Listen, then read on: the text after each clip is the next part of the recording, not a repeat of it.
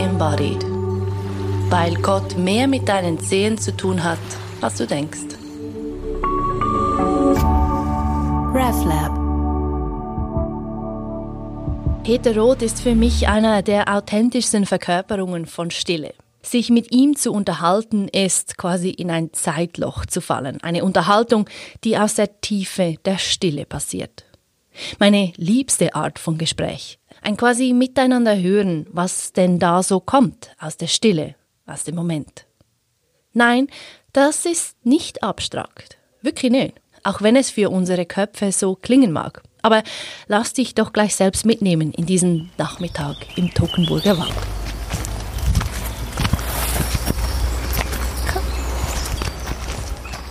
Es ist gar nicht so einfach, ihm einen bestimmten Beruf zuzuschreiben. Chorleiter in Alt St. Johann, nein, das wird Peter Roth nicht gerecht. Komponist und Musiker, schon eher. Aber eigentlich, ganz eigentlich ist er einer, der die Stille in Musik ausdrückt. Bekannt ist er vor allem für seine Naturtonmusik, die einen im Innersten, tiefsten berührt, wenn man das denn zulässt. Du merkst, ich bin ein recht großer Fan von diesem Typ, weil er nicht groß herumhebt über seine Entdeckungen, sein Erleben, weil er sich nicht aufblasen muss, sondern einfach das macht, was er am liebsten macht und Punkt. Love it. Also, genug Introduction. Wir treffen uns beim Postauto und fahren zum Schwendisee hoch, dort wo 2024 das Klanghaus stehen soll. Ein Ort, der sich ganz dem Erleben von Klang und Stille verschreibt. Eben so wie Peter Roth. Im Wald beim Schwendisee kommen wir an einem keltischen Kultort vorbei, Peters Lieblingsort für die Meditation. Mücken machen eine Aufnahme dort schwierig, also gehen wir weiter und finden letztlich einen Baumstamm. Kleine Klammerbemerkung, die Mücken dort haben mich literally aufgefressen. Ich hatte noch nie so viele und so große Stiche. Wir steigen ein mit meiner Lieblingsfrage an alle meine Gäste. Wie erlebst du das Heilige im Körper? Meine früheste Erinnerung an eine andächtige Berührung ist so mit vier, fünf Jahren, wenn ich mit meinem Großvater unterwegs war, da in Tockenburg über die Alpen und ich habe Schellen gehört, den Naturjodel, den Alpsegen, das Hackbrett. Und dann hatte ich so eine ganz spezielle Körperempfindung an den Unterarmen, an beiden und im Nacken. Und man sagt dem Hühnerhaut oder, oder ähm, äh, es friert einem, sagen wir in unserer Kultur, es friert mich. Aber als Kind ist, ist ja nicht das Thema, dass man das reflektiert, sondern ich habe das einfach genossen. Aber ich habe gewusst, das ist, das ist etwas ganz Besonderes, das jetzt mit mir passiert. Und später im Studium in Zürich zwischen 68 und 73 waren eigentlich drei Schlüsselerlebnisse. Das eine waren die Musikethnologen. Das waren Ethnologinnen und Ethnologen, die machten Feldforschung in anderen Kulturen. Und immer, wenn ich äh, mongolische Schamanen singen hörte, manchmal live, manchmal brachten sie Aufnahmen mit, oder bulgarische Frauenchöre oder ein Wiegendlied einer Pygmäenfrau, dann hatte ich wieder genau dieselbe Körperempfindung. Aber dann wusste ich schon, es ist Teil eines Rituals oder es ist Teil eines Heilgesangs und damit wurde dann das, äh, das Heilige, das, äh, was über uns hinausreicht, schon bewusster. Eine zweite Erfahrung war dann die Quantenphysik. Damals gab es schon Vorlesungen in Zürich über Quantenmechanik, aber eher den philosophischen Teil. Also es ging nicht um Formeln, sondern es ging darum, dass alles aus Schwingung gemacht ist. Wie passend, dass wir jetzt gleich ein paar Klänge, ein paar Klänge hierher kommen, nicht wahr? Alles schwingt. Alles schwingt, Alles schwingt. genau. Und diese Bäume schwingen natürlich auch, aber sie schwingen in einer Frequenz, wo wir das als fest ja. wahrnehmen. Ja. An mir wurde dort klar, dass alles Schwingung ist und dass mir manches über die Augen, manches über die Ohren, manches über die Haut, über die Nase, den Gaumen und so weiter wahrnehmen. Und die dritte wichtige Erfahrung war ein äh, Seminar mit Karl-Heinz Stockhausen im letzten Semester des Studiums. Karl-Heinz Stockhausen war so einer der führenden zeitgenössischen Komponisten. Und ich hatte vorher auch Kompositionsseminare bei Rudolf Kelterborn und anderen. Aber als der ankam mit seinem Bus, war ich grausam enttäuscht, weil der hat lauter Synthesizer und Tongeneratoren ausgeladen. Und dann wurde mir bewusst, dass äh, das Klang eigentlich aus einzelnen Sinustönen besteht, die wir dann auf diesen Instrumenten hergestellt haben. Und wenn man die schichtet, dann entstehen eben analog den Farben verschiedene Klänge. Und dann haben wir eine Woche oder zehn Tage mit äh, Klängen komponiert. Dann habe ich gemerkt, wie, wie zentral eigentlich Klang für die Wahrnehmung von Musik ist. Nicht nur Melodie, Harmonie und Rhythmus. Das hat mich dann auf die Obertöne gebracht und dann habe ich einen Kurs besucht in Basel und bei der Stefanie Wolf, das war eine der ersten Obertonsängerinnen in Europa. Und ich habe ein Kursgeld von 240 Franken bezahlt und habe von Freitagmittag bis Sonntagmittag keinen einzigen Oberton gehört. Und rundum haben sie gesagt, ja, ja, was hört man da? Und dann ging ich mit dem Schnellzug dann äh, ziemlich enttäuscht wieder nach Hause, fuhr von Basel nach Zürich und damals waren in Toiletten, das waren noch keine geschlossenen Systeme, sondern es war einfach eine Röhre. Und ich ging auf die Toilette, öffnete den äh, Deckel der Schüssel und die Schüssel war voll Obertöne. Weil das, das ist wie eine Flöte, die durch die Gegend rast und äh, ja. ja. Obertöne erzeugt. Ja.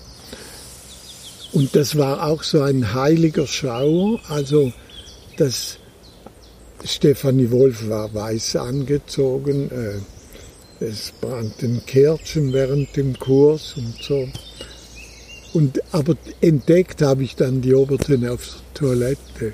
Das war für mich eine ganz wichtige Lektion, dass wir das Heilige oft im, nicht im Alltäglichen suchen, ja. aber dass es eben im Alltäglichen so präsent ist wie in einer Messe oder ja. einem Ritual.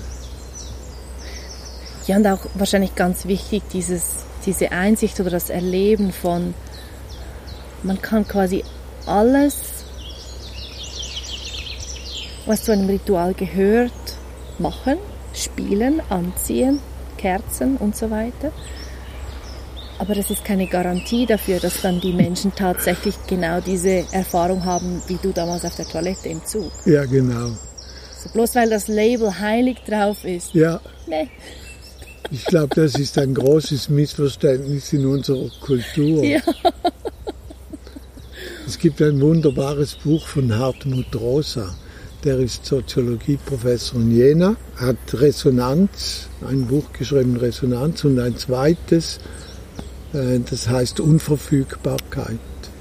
Ja. Und ich glaube, das ist die Lektion, die wir jetzt in dieser Zeit alle machen, dass eben weder das Leben verfügbar ist, noch die Mitmenschen, noch das Heilige, ja. sondern ähm, dass sich das einstellt, aber nicht auf, auf Kommando. Im Gegenteil, je weniger Erwartungen, Vorstellungen wir haben, desto eher ist die Chance, dass äh, eine, eine tiefe Erfahrung möglich wird. Mhm. Das setzt eine gewisse, vielleicht Leere oder Stille voraus. Und die scheint mir nicht einfach so, ja vielleicht doch, aber es scheint nicht etwas zu sein, was man einfach, was man einfach das ganze Leben durch weiß, ja. sondern erst wieder so wiederentdecken, ja. zurückfinden. Das hat natürlich stark mit meinem Beruf einerseits als Musiker zu tun. Im Studium hatte ich noch das Verständnis, dass Pausen die Musik unterbrechen. Und im Laufe des Lebens habe ich entdeckt, dass das eigentliche die Pausen, die Stille ist, weil die Musik verklingt in die Stille und kommt wieder aus der Stille. Und wenn man die Pausen nicht als Unterbrechungen empfindet, äh, bekommt die Musik einen anderen Fluss. Weil sie macht, sie verschwindet immer im Unhörbaren, kommt ins Hörbare, geht ins Unhörbare und es gibt keine Brüche. Und dann ist es auch die Erfahrung als Komponist. Ähm, ich empfange die Musik, die ich aufschreibe, empfange ich als fertige Gestalt. Also ich höre einen Chor singen, ich höre die einzelnen Instrumente und schreibe das dann auf. Und ich habe die Erfahrung gemacht, dass an einem Ort, wo es still ist, eben die Chance zu hören größer ist. Das kann auch mal im Zug oder irgendwo sein, aber in der Regel ist es an einem Ort, wie wir jetzt da sind, mitten im Wald ohne groß Geräusche, aber dafür mit Vogelstimmen, dass da die Chance, eine Komposition zu empfangen, größer ist. Mhm, mh. Also Stille ist etwas, das ich im Laufe des Lebens immer mehr als äh, das eigentliche Potenzial, die Quelle, aus der alles kommt, und in der Quantenphysik spricht man dann von, von, vom Potenzial, Quantenpotenzial, vom Meer der Möglichkeiten. Und im Buddhismus ist es die Lehre. Mhm. Mhm. Dieser Zugang zur Stille, hast du den plötzlich einfach gehabt oder übst du den? Hast du den geübt? Es ist eine Mischung aus Erfahrung, eben als Musiker mhm. und als Komponist. Und es ist auch eine Übung. Ich äh, war schon in den 80er Jahren im Lassalhaus in Seschins und dann fühlte ich mich eher zu den Mystikern hingezogen, auch zu den Sufis. Ich war dann lange in Zürich bei Orut Güvent, sein Sufi-Musiker, der letztes Jahr gestorben ist. Und es waren, ich kann so sagen, verschiedene Arten von Meditation, die mich äh, Stille gelehrt haben. War dabei der Körper auch wichtig oder im Gegenteil? Der Körper ist äh, das Zentrale. Wir, wir leben ja in einem Körper und ich glaube, für mich sind alle diese asketischen Wege, den Körper loszuwerden, äh, sind für mich sehr unverständlich, weil wir können Erfahrungen nur durch den Körper machen. Ja auch heilige Erfahrungen. Und ich denke, die ganze Verteufelung der Sexualität in der äh, katholisch-christlichen Tradition hat sehr viel mit dieser Ablehnung des Körpers zu tun. Ich habe den Körper immer als Instrument oder als ähm, Medium für diese Erfahrung der Stille oder des Heiligen oder des Staunens äh, erlebt. Auf eine konkrete Art und Weise?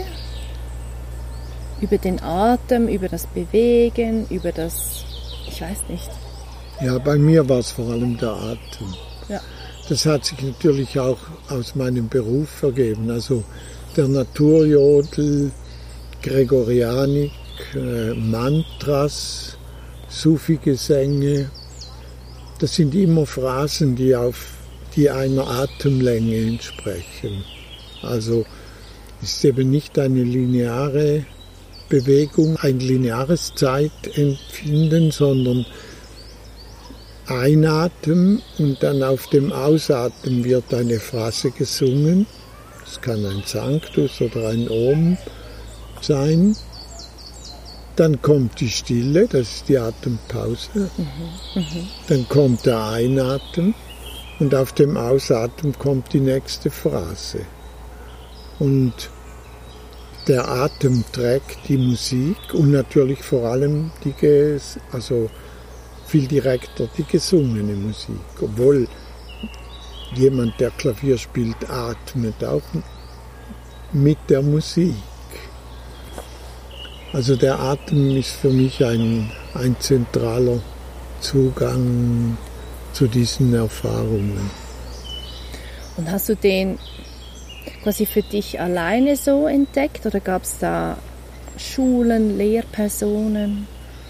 Ja, in den in diese ersten Sessions waren inspiriert von Niklaus Branschen, der kam zurück von Japan und hat dort äh, Zen angeboten. Äh, Oruç in Zürich war eben ein Sufi. Ja. Also ich hatte immer wieder Lehrerinnen und Lehrer, die mich, ähm, die mir, die mich unterstützt haben äh, auf diesem Weg. Was mein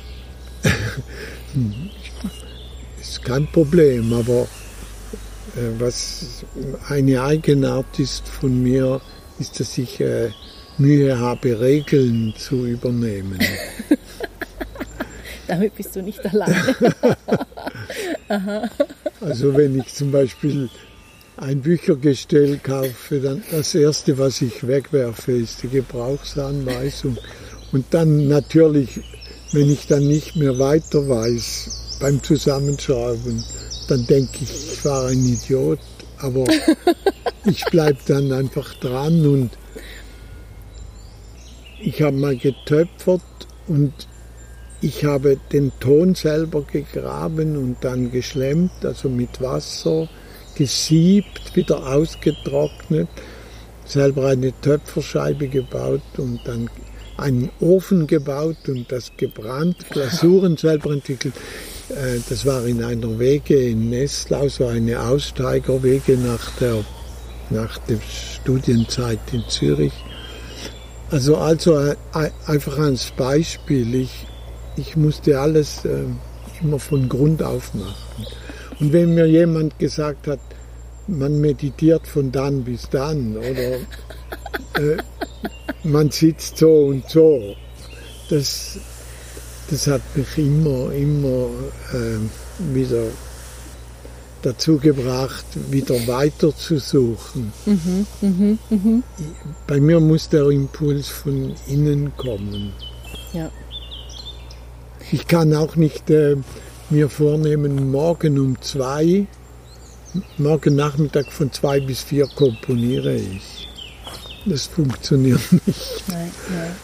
Also ich schreibe Musik auf, wenn ich, wenn ich etwas höre. Ja, ja.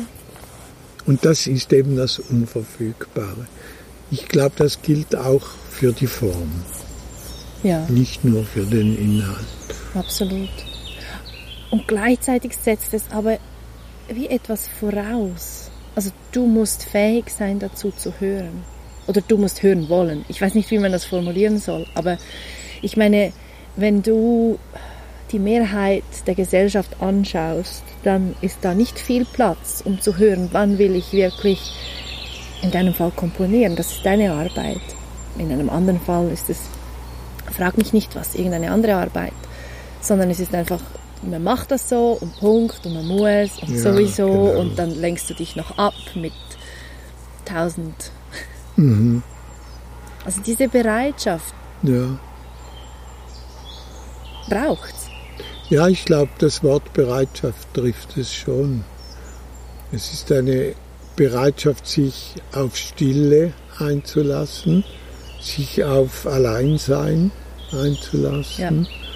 Und schon diese zwei äh, Dinge sind äh, für viele unserer Zeitgenossinnen und Genossen ein, ein großes Problem. Ja. Also allein zu sein über Tage, über Nächte, so wie ich das in meinen Kompositionsretreats mache oder wie das auch ja in vielen äh, Sessions und Kursen und so praktiziert wird oder in Initiationsriten oder ähm, dieses Alleinsein und dann die Stille. Ja, ja. Das ist auch für viele eine Herausforderung. Also es braucht dann immer etwas Hintergrundmusik oder und ich glaube, die Bereitschaft, sich darauf einzulassen und zu reduzieren, zu reduzieren, also die Reize von außen.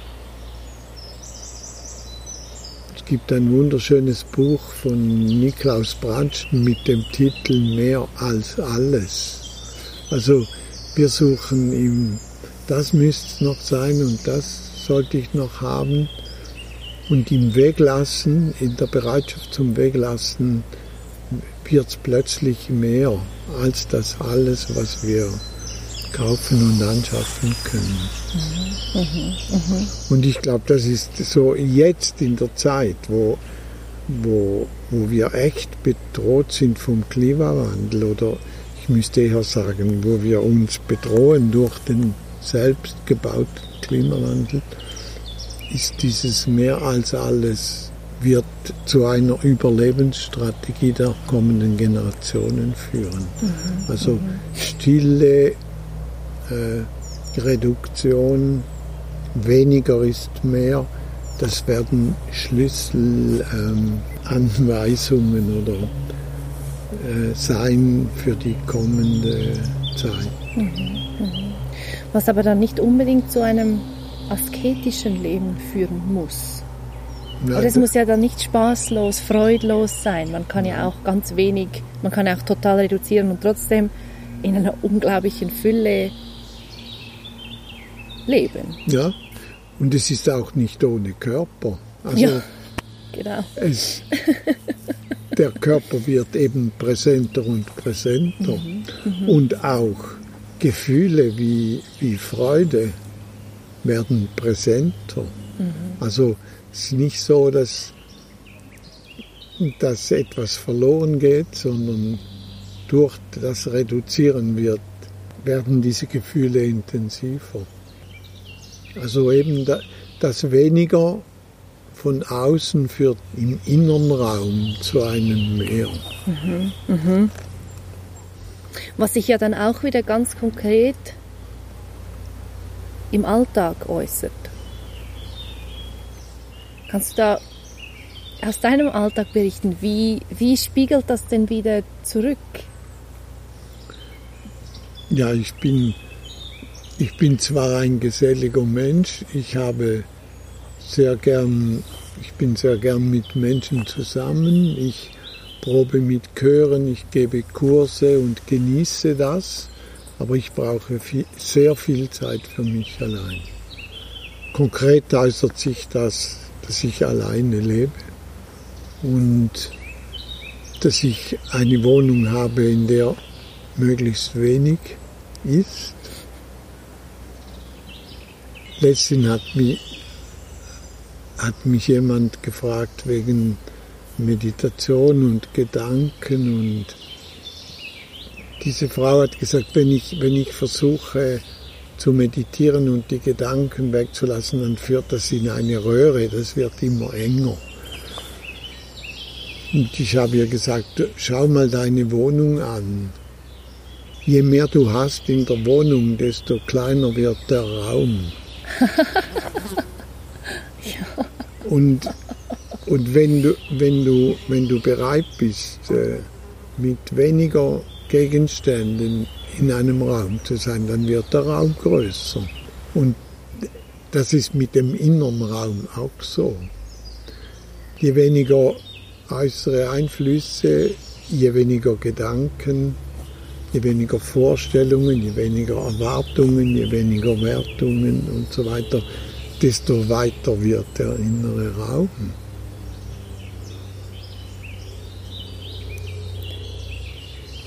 Was dann aber kein... Mir ist es immer wichtig, das wenig haben oder wenige Dinge zu haben in, in der Wohnung zum Beispiel oder auch sonst im Leben. Ist ja dann nicht einfach ein Verzicht um des Verzichts willen oder um ein guter Mensch zu sein, in Anführungs- und Schlusszeichen, sondern etwas, was quasi so wie du komponierst dann, wenn das quasi kommt und du verzichtest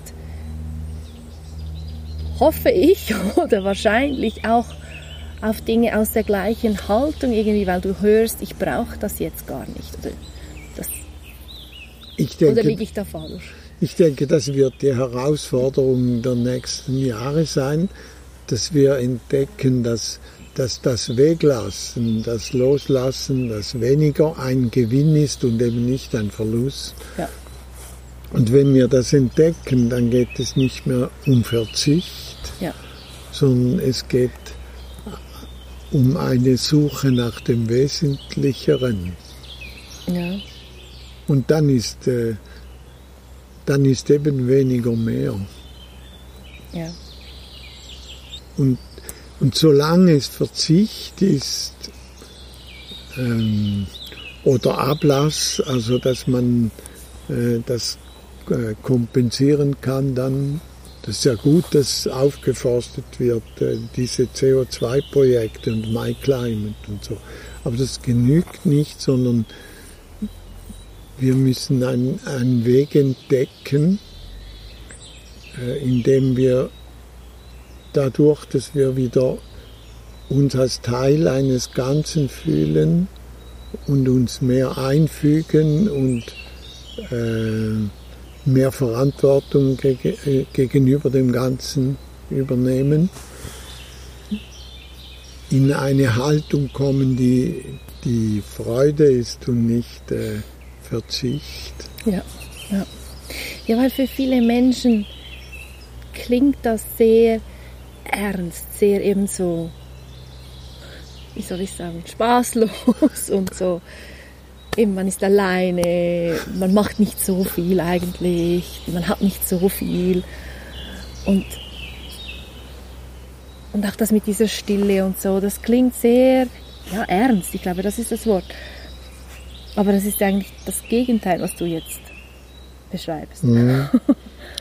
Ja, ich glaube, es ist auch wichtig zu sehen, dass äh, eine Zeit nicht alle Zeit ist. Also wenn es gelingt, in, im Wenigen, im Weniger und im Stillen äh, etwas zu entdecken, das, das den inneren Raum größer macht, das mich mit, mit etwas in Kontakt bringt, das über mich hinausgeht, was man vielleicht als Heilige bezeichnen könnte dann erlebe ich auch mein Zusammensein mit Menschen anders. Mhm, mh, mh. Das heißt ja nicht, dass ich nie mit Menschen zusammen bin, aber da, dass es immer, immer äh, laut sein muss, immer mit vielen Menschen, da, das, das macht, das macht vielleicht Spaß, aber ich glaube keine Freude. Ja, ja. Aber dieses, dieser Wechsel ist wie Ein- und Ausatmen. jemand, der immer, immer Action, immer Action, der ist ständig am Ausatmen. Ja. Aber der kommt gar nicht zum Einatmen. Ja, aber es ist da die, praktisch, also doch, die ganze Gesellschaft ist so aufgebaut. Ja, Unser ganzes natürlich. System funktioniert nur, wenn wir alle konstant ausatmen. Das Ja. hat man ja jetzt wieder gesehen. Ja. Wenn man mal alles schließt und man mal wieder einatmen könnte, dann bricht der ganze Scheiß, sorry, zusammen. Also unser Wirtschaftssystem des äh, Wachstums, also das Bruttosozialprodukt, gemessen wird ja einfach das der, der quantitative Teil. Also wenn ein Autounfall ist, zwei Personen ums Leben kommen, dann steigt das Bruttosozialprodukt, weil es braucht zwei neue Fahrzeuge, es, es braucht äh, Spitalpersonal, mit, äh, es braucht Rettungspersonal. Das schlägt sich im Bruttosozialprodukt alles positiv nieder. Und solange wir glauben, dass das alles immer wachsen muss, gibt es keinen Ausweg aus dem, dass wir uns selber zerstören. Wie kann man sich denn dennoch als vielleicht individueller Ausdruck vom, vom großen Ganzen oder als Individuum, je nachdem, wie man das versteht, dennoch ein bisschen aus diesem ganzen Spiel herausnehmen? Ein bisschen mehr einatmen. Ja, ich glaube, bis zur Reformation waren wir Teil eines Ganzen. Und noch früher in, in schamanischen, magischen Kulturen noch stärker. Und die Reformation und äh, philosophisch die Aufklärung hat uns das Bewusstsein eines Individuums geschenkt. Und ich finde es eine unglaublich wichtige Errungenschaft, ist auch ein, denke ich, auch ein Teil der Evolution des Bewusstseins. Aber jetzt kippen wir in, in, ins Gegenteil. Jetzt wird es immer individueller bis zu, einem, äh, zu einer Haltung eines absoluten Egos. Ja, ja. Also für mich ist Trump so eigentlich der Archetyp äh, eines Egoisten, der, der uns das täglich in der Zeitung vorführt. ja. Ähm, wie viele Ansteckungen, wie viele Tote, ähm, alle, alle Probleme, die sich stellen, die werden nur behandelt unter einem Gesichtspunkt, werde ich wieder gewählt oder nicht. Punkt. ja. Also ich denke, diesen Typen, wenn es den nicht gäbe, hätte man den erfinden müssen, weil er uns wirklich zeigt, wohin das führt, wenn jemand nur noch an sich denkt und dann, dann noch Präsident des, äh, eines der mächtigsten Staaten der Erde ist. Oder? Und eigentlich geht es jetzt darum, ein Individuum zu sein im Sinne der Reformation und der Aufklärung, aber wieder zurückfinden in die Kreisläufe äh, der Natur. Ja, ja. Und ohne diese, dieses Bewusstsein des, der persönlichen Würde, ich meine, die Menschenrechte sind auch eine, ein Ausdruck dieser Aufklärung und Reformation. Und ohne das aufzugeben, wieder zurückfinden in die, in die natürlichen Kreisläufe und sich wieder als Individuum, als Teil eines Ganzen fühlen. Das Ja, ist kein ja. Gegensatz. Ja. Das ist eigentlich wie die, die Synthese von Teil einer Masse sein oder wo man sich selbst völlig aufgibt oder ein Individuum sein, das völlig im Egoismus landet. Und die Synthese ist als, als selbstbewusstes Individuum Teil eines Ganzen sein. Das, ich glaube, das ist der nächste Schritt der Bewusstseinsentwicklung. So ein Zusammenbringen von etwas, was zunächst wie ein totaler Widerspruch scheint. Aber, Ja. und, und da finde ich, kommt der Körper wieder ins Spiel. Im Kopf ist es der totale Widerspruch, geht nicht, kann ich nicht denken, aber ich kann es im Körper erleben. Ja, weil wir denken dual, wir denken in entweder oder. Genau. Und der Körper empfindet eben in sowohl als auch. genau. Ich werde sowohl von Mücken gefressen, ja. als auch. Ich genieße diese Atmosphäre hier. Genau. Ja, genau. genau. Aber zu diesem sowohl als auch als erlebtes Wissen im Körper komme ich ja nicht, wahrscheinlich nicht einfach von heute auf morgen. Und das ist auch so etwas, was ich immer wieder beobachte oder was man, was ich immer wieder höre, diese Frage von, ja, ich würde ja schon gerne zum Beispiel meditieren oder zum Beispiel mich ein bisschen mehr um meine Seele oder frage mich nicht, wie das manchmal genannt wird, kümmern, aber ich habe eben diesen Job, ich habe diese Wohnung, ich muss dies und jenes und bla bla bla bla bla. Ja, ich glaube, der Körper ist, eine, ist einer unserer Lehrer.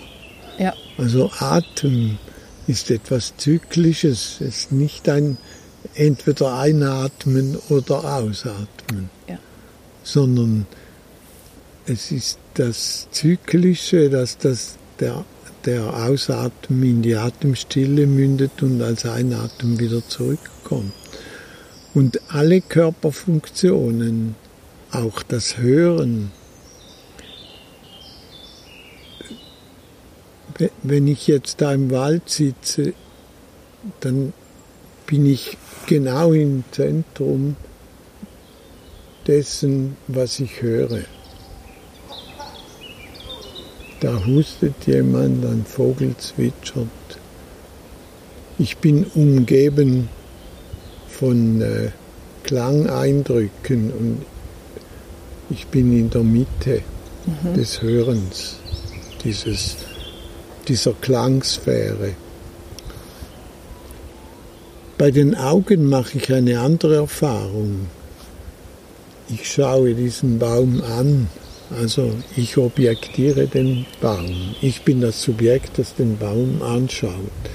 Und da ist, es gibt dieses nicht fokussierte Sehen, aber im, Im Schauen ist es schon schwieriger, sich als Teil. Im Hören ist es, glaube ich, am einfachsten, sich als Teil des Ganzen zu fühlen, im Atem auch.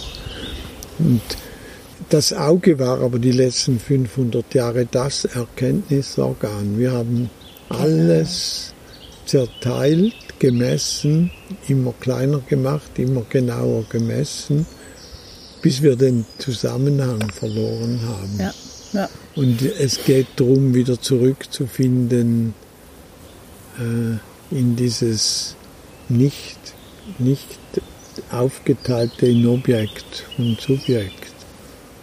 Also so kann zum Beispiel der Atem oder das Ohr ein großer Lehrer sein. Und das Schauen ein gutes Übungsfeld. Was würdest du denn konkret jemandem raten, der oder die sagt, ich würde ja gern, aber ich weiß nicht, wo beginnen? Ich glaube, dass die Herausforderung ist, den eigenen Weg zu finden.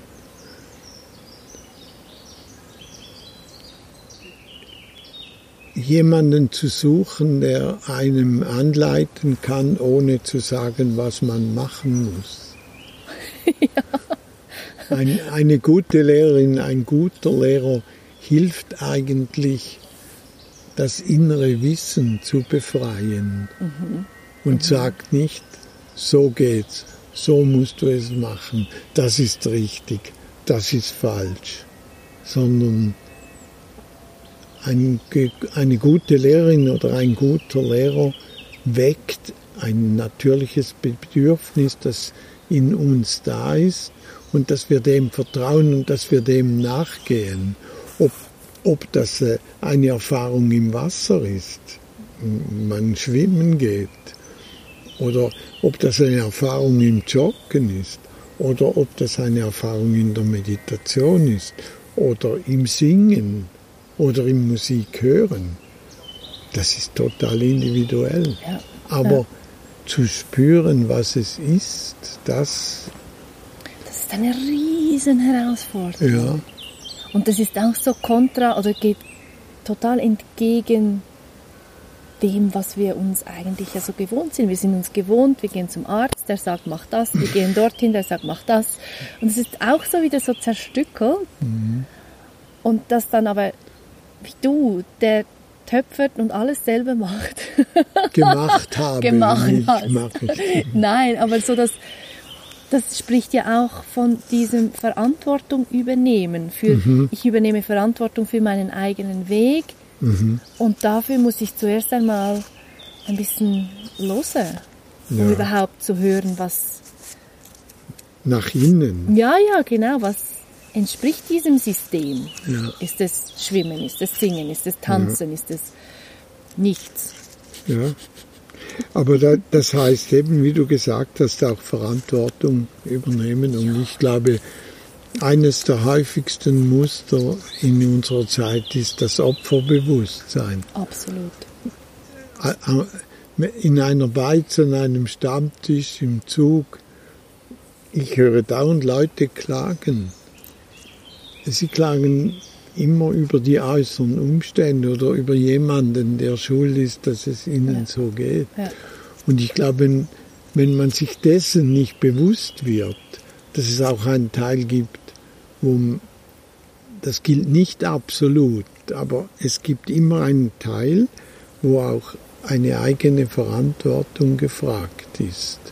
Und die können wir nur wahrnehmen, wenn wir, wenn wir uns dieses nach innen hören ernst nehmen und, und das auch als ähm, Handlungsanweisung im Alltag äh, nehmen. Mhm, mhm. Ja, es, auch ein bisschen erwachsener zu werden, im Sinne von eben, ich übernehme Verantwortung. Ich empfinde mich nicht als Kind, dem irgendwelches Zeug widerfährt und das dann einen Tobsuchtsanfall hat. Ja, eben. Also es gibt, es, ich weiß nicht mehr, wer das gesagt hat, einer, äh, einer der neueren äh, Psychologen, der hat gesagt, grundsätzlich bleiben die meisten Menschen in der Entwicklung irgendwo zwischen vier und sieben Jahren stecken. Ja. Und da ist auch Trump wieder ein super Absolut. Super Beispiel. Der, der führt sich einfach auf wie ein, ein kleiner Junge, ja. ein kleiner verwöhnter Junge. Wenn das auch das eigene Bewusstsein ist, eben immer Opfer zu sein einer Hexenjagd oder was immer, ja. Ja. Ja. dann, dann, dann äh, ist das, äh, gilt das als normal. Ja, ja. Obwohl es höchst äh, gestört ist. Ja, diese Überzeugungen sind ja so tief eingeschliffen. Nicht nur vom jetzigen Leben, was wir in diesem Leben erlebt haben. Man kann das, wie man will, erklären, aber ich meine, in unserer DNA ist ja auch die ganze Information von unseren mhm. Großeltern. Urgroßeltern gespeichert. Und das aufzubröseln und mhm. zu heilen, das ist eigentlich ein Fulltime-Job.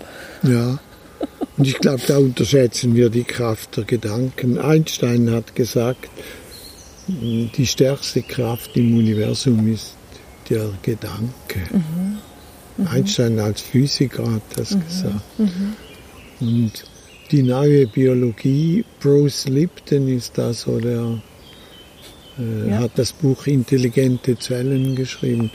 Und wir haben ja immer angenommen, der Zellkern ist das Hirn der Zelle und dort ist die DNA gespeichert und alle Informationen und das ist einfach, das macht dann uns aus.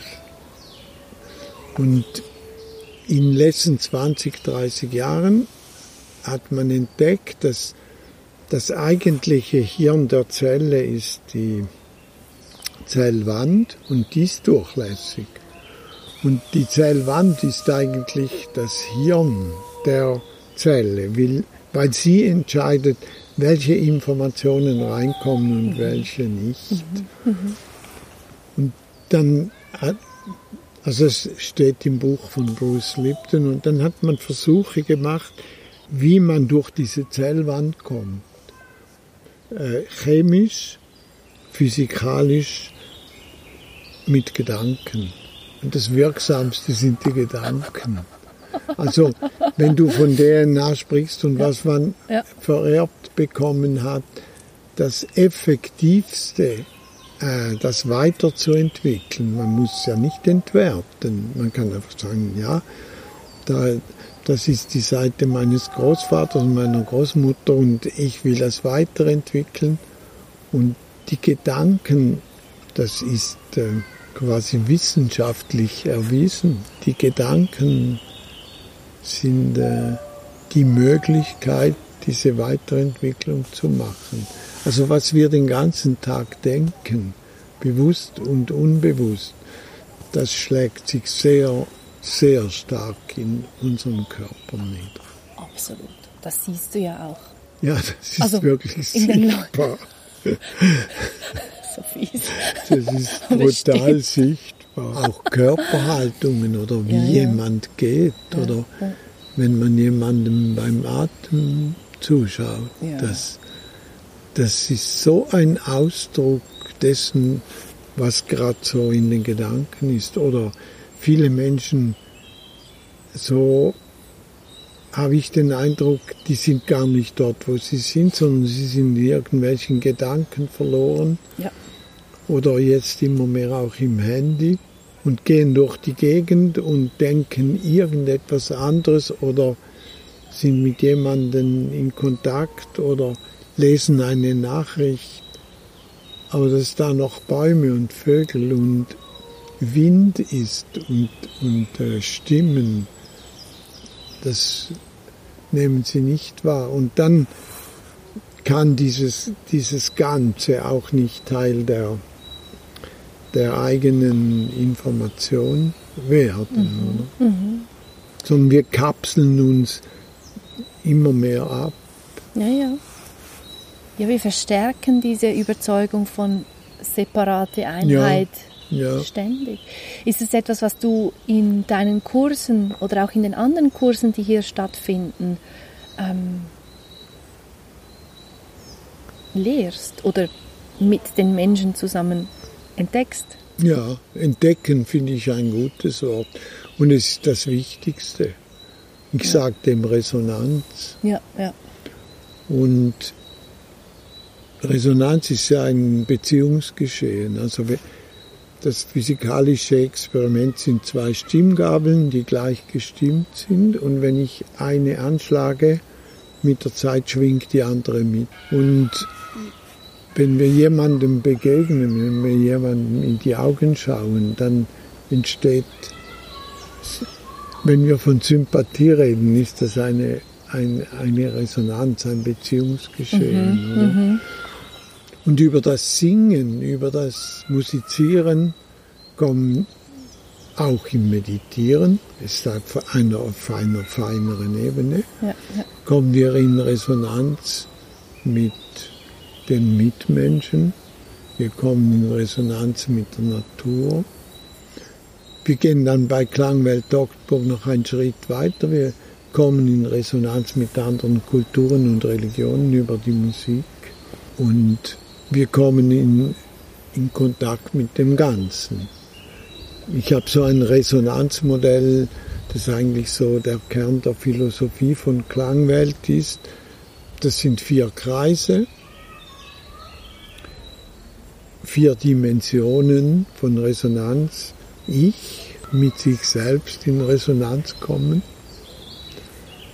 Und dann das Du das ist eigentlich die soziale Resonanz mit Mitmenschen. Das Wir bezeichne ich in meinem Resonanzmodell als sich als Teil der Welt fühlen, also nicht als abgekapseltes Individuum, mhm. aber auch nicht als abgekapselte Kultur oder Nation. Das lehrt uns ja jetzt äh, diese Zeit auch, dass wir verbunden sind, so Global Village. Mhm.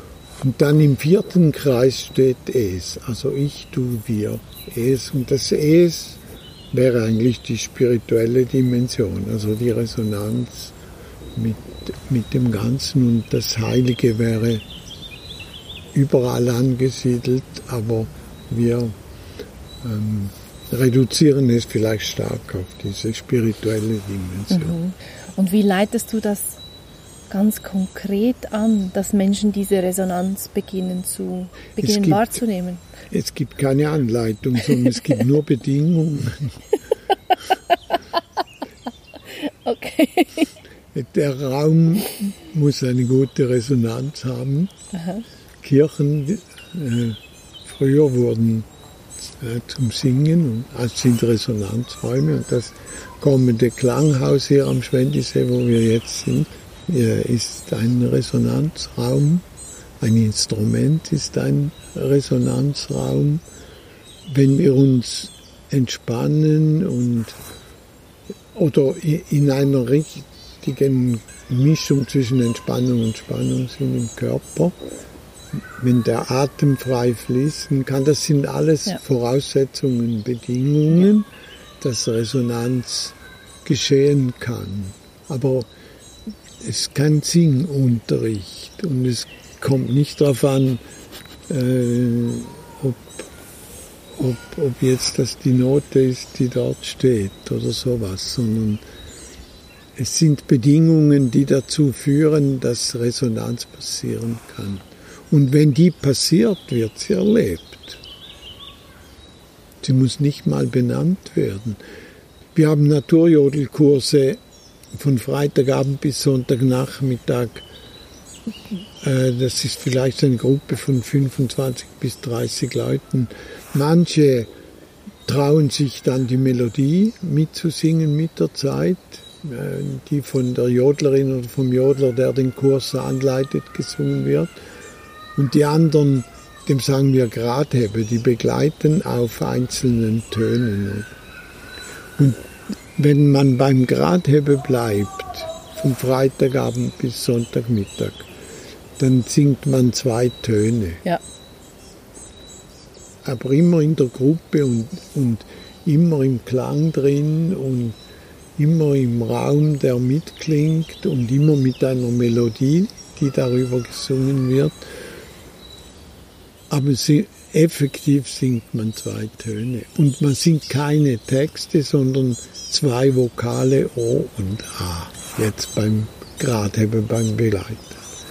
Und nachdem Menschen von Freitagabend bis Sonntagnachmittag zwei Töne, einen auf O und den anderen auf A gesungen haben, kommen dann am Sonntagnachmittag so im Feedback Aussagen wie ich war schon lange nicht mehr so bei mir, ich habe mich schon lange nicht mehr so verbunden gefühlt mit einer Gruppe, ich konnte mich schon lange nicht mehr so entspannen, ich habe schon lange nicht mehr so gut geschlafen, ich habe diese Umgebung ganz neu erlebt. Also es kann, es kann dann benannt werden, muss nicht, aber es ist kein Ziel das zu erreichen, sondern wenn die Bedingungen stimmen und wenn die Menschen bereit sind, sich darauf einzulassen, dann passiert es. Ja.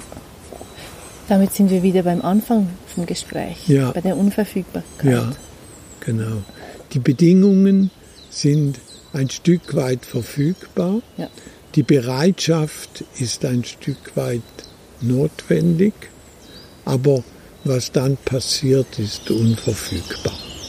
Absolut. Merci vielmals für das Gespräch auf dem Baumstamm. Schön. So gut. Ja, ist ein guter Tag. RefLab